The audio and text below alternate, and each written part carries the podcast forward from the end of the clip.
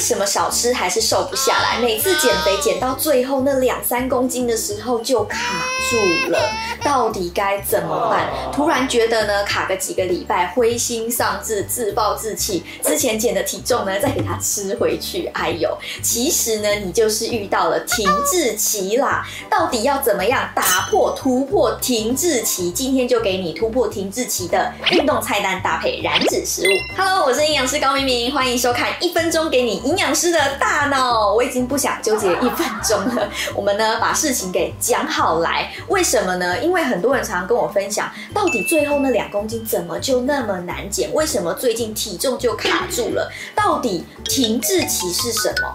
人体为什么要停滞？为什么要这样对待我？其实呢，停滞期就是我们常常讲到的那种平原效应啦。身体呢，它对于我们的保护机制。如果你为了要减肥，你吃比较少，或者是你觉得很累，然后你就吃少又没运动，那身体它就觉得，哎，你要么不是遇饥荒，要么你就是不需要那么多热量，所以它就进入了一个保护自己的模式，基础代谢率就会降低，你燃烧的就没有那么多。加上它会觉得，因为你饥荒，所以我要进入一个囤积模式。只要你有吃，我就要收纳起来，免得你之后不吃，那我怎么办？对不对？因为这样子，你一吃多，它就胖很快；你一吃少，哎，它也不太会动。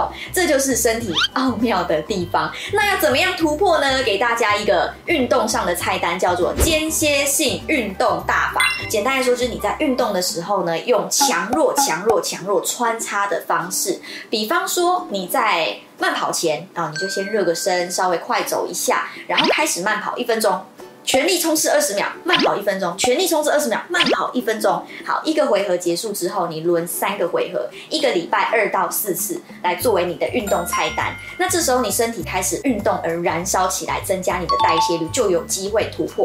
如果你是一个平常就有在运动还是卡关的人，那你可能就要试试新的方式喽，改变你的运动方法，给身体一个新的刺激点。比方说，你平常是慢跑的人，跑一跑，跑一跑，你好像觉得就就这样子，也没有什么特别的。那 una 你就可以试试看去游泳啊，去骑骑脚踏车啊，或者是在你的生活当中加入重训。听到重训，不要想说啊，是不是要举哑铃啊，弄什么杠铃片什么？不是，你可以去做个深蹲，或者是伏地挺身，利用自己的重量来增加一点训练，就可以慢慢的突破停滞期喽。那像我自己产后啊，前一阵子就是一直卡在五十都不会动，所以呢，我就开始加入了燃脂的食物到我的饮食菜单当中，也加入了慢跑到我的生活里面，结果。四开头就出现现了，那到底什么是燃脂食物呢？今天告诉大家，燃脂食物一姜，因为姜里面呢有姜烯酚，可以帮助我们促进代谢。有时候你喝到就是有姜的那种姜汤，比方说红豆姜汤或者是蛤蜊姜汤，好了，这个是我最爱煮。就你喝完那个汤，你都觉得哎，全身好像热了起来。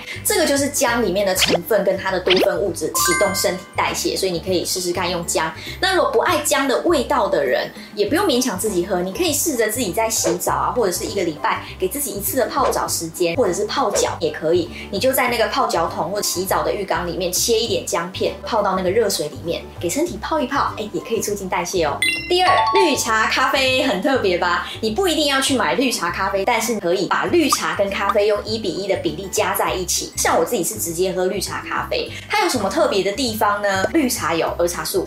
咖啡里面有绿原酸，两个共同的成分就是咖啡因，而这些成分都是可以帮助我们身体促进代谢跟燃脂。你可以在早餐的时候来一杯，或者是下午的时候来一杯，都可以帮助增加代谢。第三，辛香类的食材，像是黑胡椒或者是辣椒，因为黑胡椒里面的胡椒碱可以帮助抑制脂肪的合成，而辣椒里面的辣椒素就可以帮助我们产热。有时候呢，你在吃一个一顿饭，然后撒一点黑胡椒跟加一点辣的时候，哦，你就看到有人一边吃那个满头大汗就一直流。那当然，你吃的东西热量也是不可以太高啦。这个东西就是当一个辅助。就可以帮助哦。第四，燕麦跟全谷类的食物给它吃起来。什么？减肥都减不下来了，还可以吃淀粉吗？很多人都避之唯恐不及。可是身体是需要淀粉来帮助燃烧脂肪。不敢吃淀粉的人，不妨把你的淀粉换成全谷类的食物吧，像是燕麦啊、糙米啊，或者是像是一些地瓜、南瓜、芋头等这种全谷杂粮的东西。因为里面呢，除了有膳食纤维之外，还有维他命 B 群。B 群不要小看它哦，它是帮助我们身体的一些生理代谢，包含你的脂肪分解、合成、能量代谢的全部。都跟 B 群有关系，所以一定要注意补充。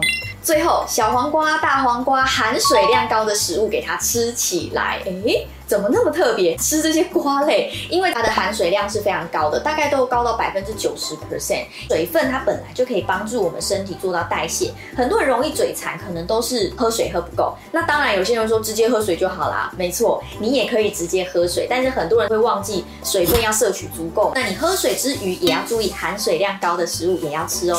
七分靠饮食，三分靠运动，才会造就一个不横向发展的体型哦。但是我刚刚讲的方法也有一些。人要稍微提醒一下，像是孕妇、孕妈咪、老人家、有心血管疾病的人或肠胃道疾病比较敏感的人都要注意，间歇性的这样子的运动呢，比较不适合老人家、有心血管疾病的人。而那些燃脂食物呢，多半会比较刺激胃酸的分泌，肠胃道有不舒服情形的人都要比较注意喽。喜欢我们的影片的话，记得分享、订阅、按赞、开启小铃铛。